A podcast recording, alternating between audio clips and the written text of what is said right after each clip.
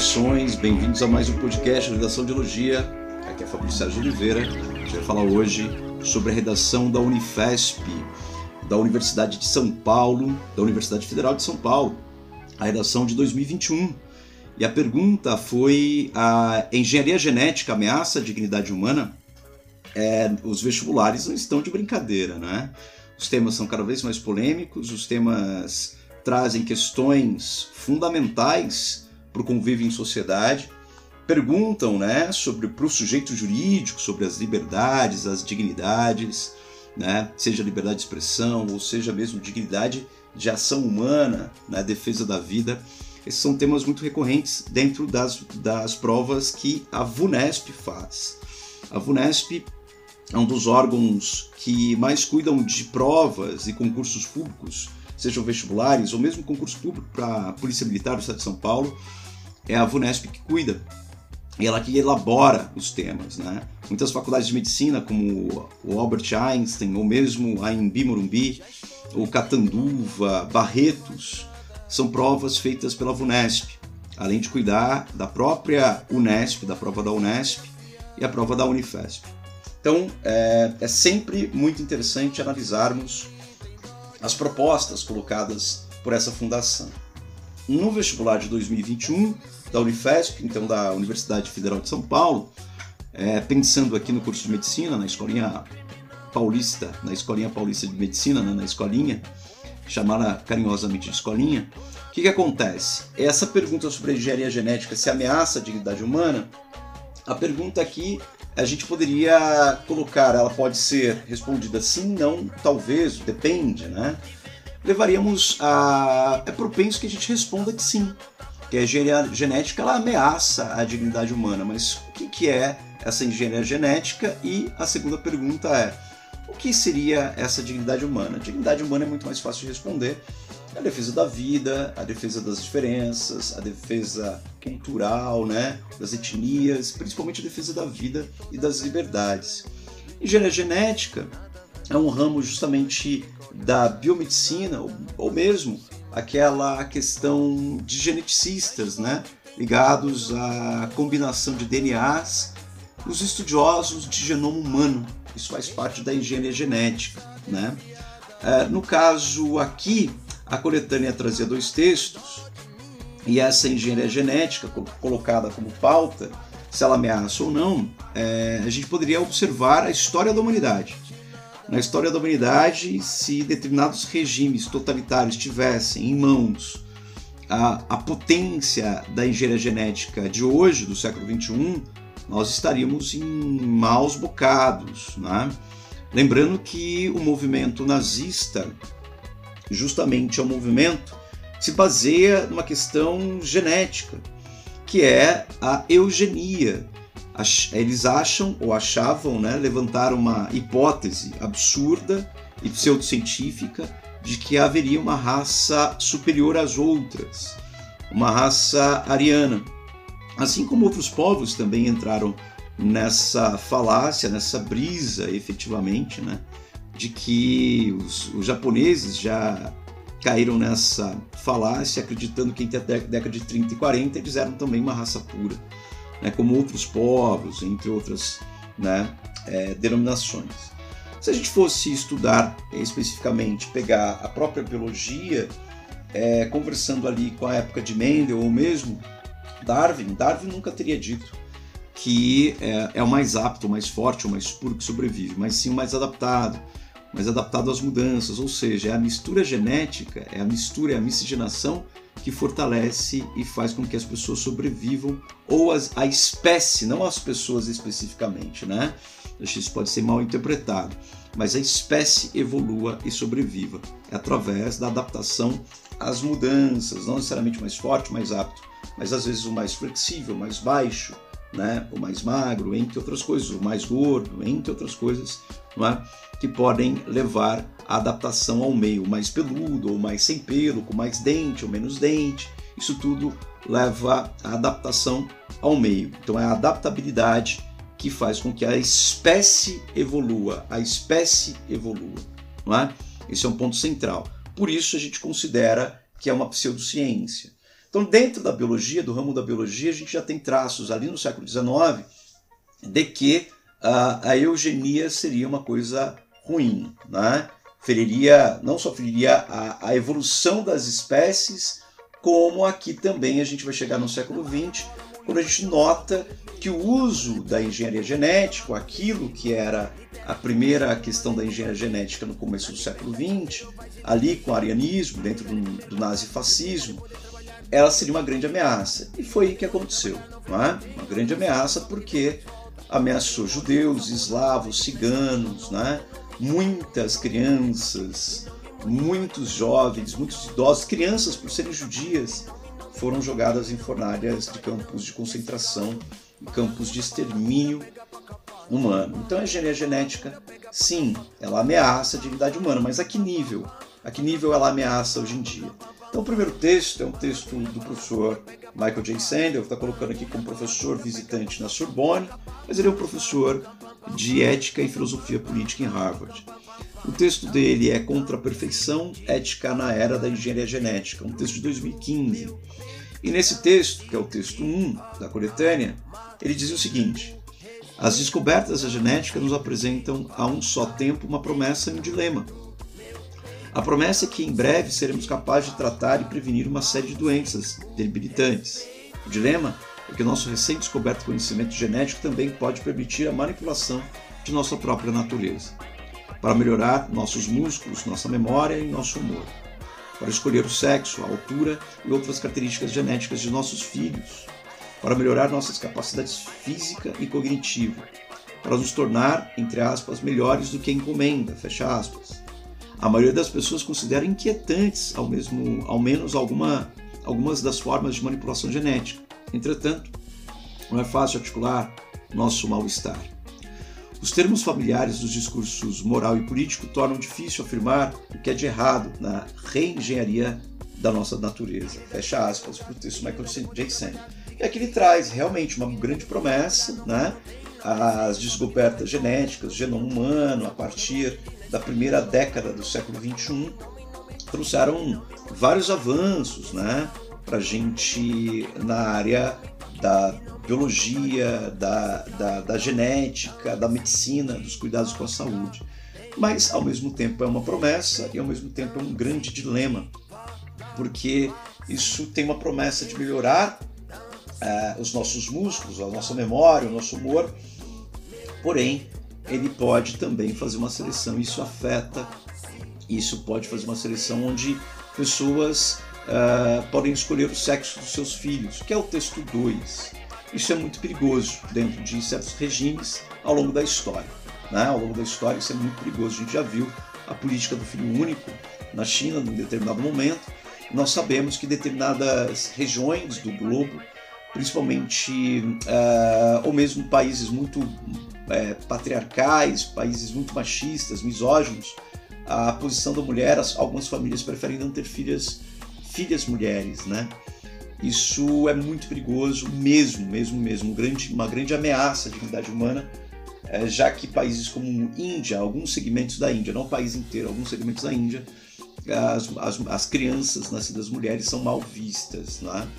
Bom, vamos lá para alguns outros segmentos. Mesmo o Brasil, né? mesmo o Brasil é um exemplo também que a gente pode utilizar como as mulheres são tratadas no Brasil. Ah, mas o Brasil é melhor do que outros países. É melhor do que muitos países a gente não pode desconsiderar que há muita violência em, em cima em torno da mulher e do gênero feminino, ok?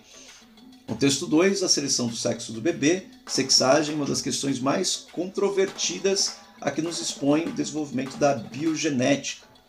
Divide opiniões, é enganoso pensar que as opiniões liberais estão do lado dos cientistas ou ver as posições conservadoras como deriváveis da consciência religiosa, mesmo os liberais apontam problemas quanto à técnica utilizada na sexagem, devido aos riscos de complicações, desequilíbrio da população de homens e mulheres, discriminação contra a mulher, está dito aqui no texto 2. Ele segue. Há motivos também é, de ordem religiosa. A suspeita de que o ser humano, ao assumir o papel de Deus ou da natureza, não produzirá um mundo melhor. Há certamente na base da desconfiança, o medo em relação aos desdobramentos desse novo poder. se podemos escolher o sexo, podemos também pensar na liberdade de escolher outras características. Não é? A questão é até que ponto o poder técnico é também ético? Interrogação. Certamente não devemos condenar a técnica quando ela responde a uma finalidade eticamente defensável. Condena-se a técnica quando a motivação é um mero desejo ou capricho, mero desejo ou capricho. Mas não se condena quando há razões fortes, como evitar doenças ou quando a fertilização in vitro é apontada como uma única alternativa para a gravidez. João Batistoli é um professor de bioética da PUC, bebê sob medida. Uh, o texto está no CREMESP, é, que é o Conselho Regional de Medicina do Estado de São Paulo um texto de 2005, logo no início dessas questões sobre a engenharia genética, sobre o genoma humana, humano, ali no começo do século 21. Então, a engenharia genética ameaça a dignidade humana? Essa é a pergunta. Bom, por um lado, sim. Não é?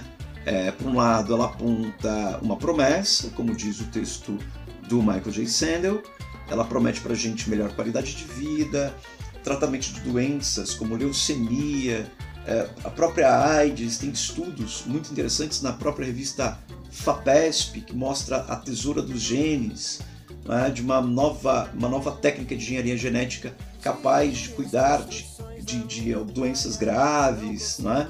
e aí na mudança de, do DNA, ou pelo menos a proteção ao DNA, as células para que elas se protejam melhor.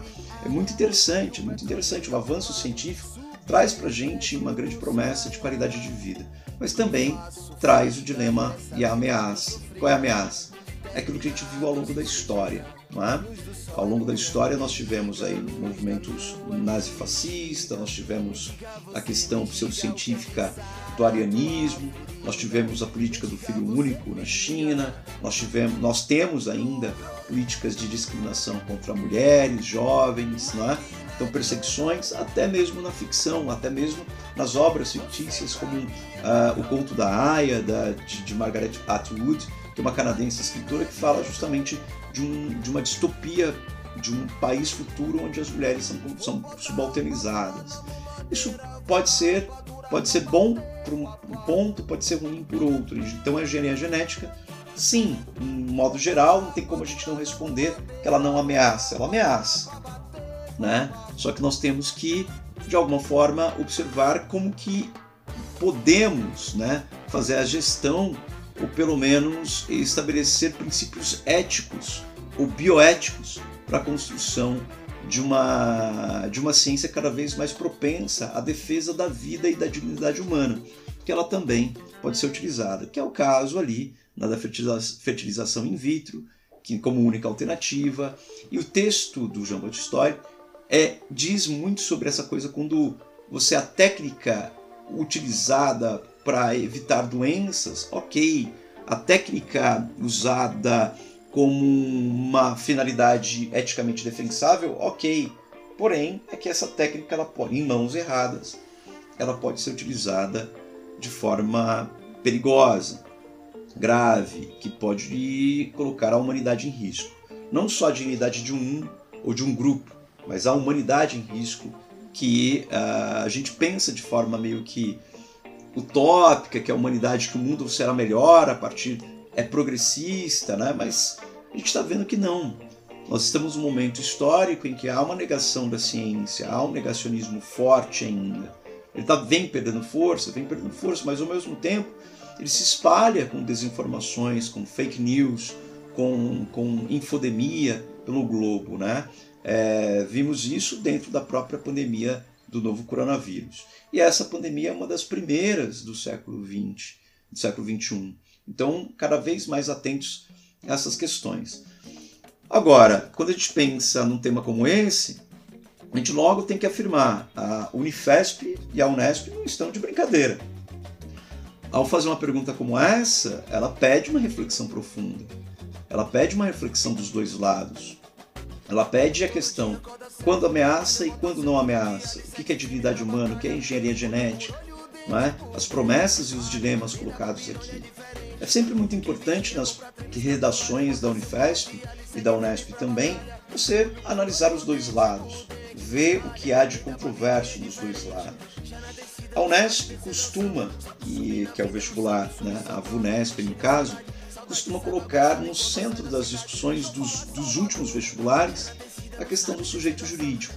O sujeito jurídico está atrelado à questão de uma da Declaração Universal dos Direitos Humanos de 1948, porque ali não só você tem o sujeito jurídico da Carta do Cidadão, do Homem do Cidadão, lá de 1789, mas você tem o sujeito jurídico aqui, né, de 1948, porque se estabelece o que é dignidade humana. A pessoa não pode ser perseguida, a pessoa não pode ser perseguida por seu gênero, por sua ideologia, por sua religião, por sua etnia. É, a pessoa tem voz, ela tem liberdade né, de expressão. Ela não pode usar da liberdade de expressão para a liberdade de agressão né, que isso é um crime, efetivamente. Porque em defesa da dignidade humana, toda a dignidade humana deve ser expressada né, em defesa própria e que as outras pessoas não, não, não afiram, não usem a própria liberdade para ferir o outro, né? que, é uma grande, que é um grande paradoxo colocado aí.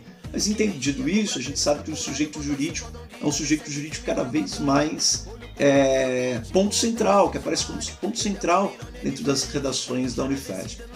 Então, é um tema difícil, foi um tema é, complexo, é, com uma coletânea curta, né, apenas dois textos, mas você poderia fazer o melhor uso possível, falar da história, é, quando a dignidade humana já foi ferida e as promessas de que a humanidade possa melhorar ou piorar se estiver em mãos erradas, se a gente não tiver uma casa legisladora, por exemplo, competente, né, para que estabeleça regras claras e bioéticas da, da engenharia genética, regras, regras mundiais também, não é? da Organização Mundial da Saúde cada vez que fique cada vez mais forte nos seus discursos para que a gente entenda como enfrentar os problemas das as ameaças humanas, né?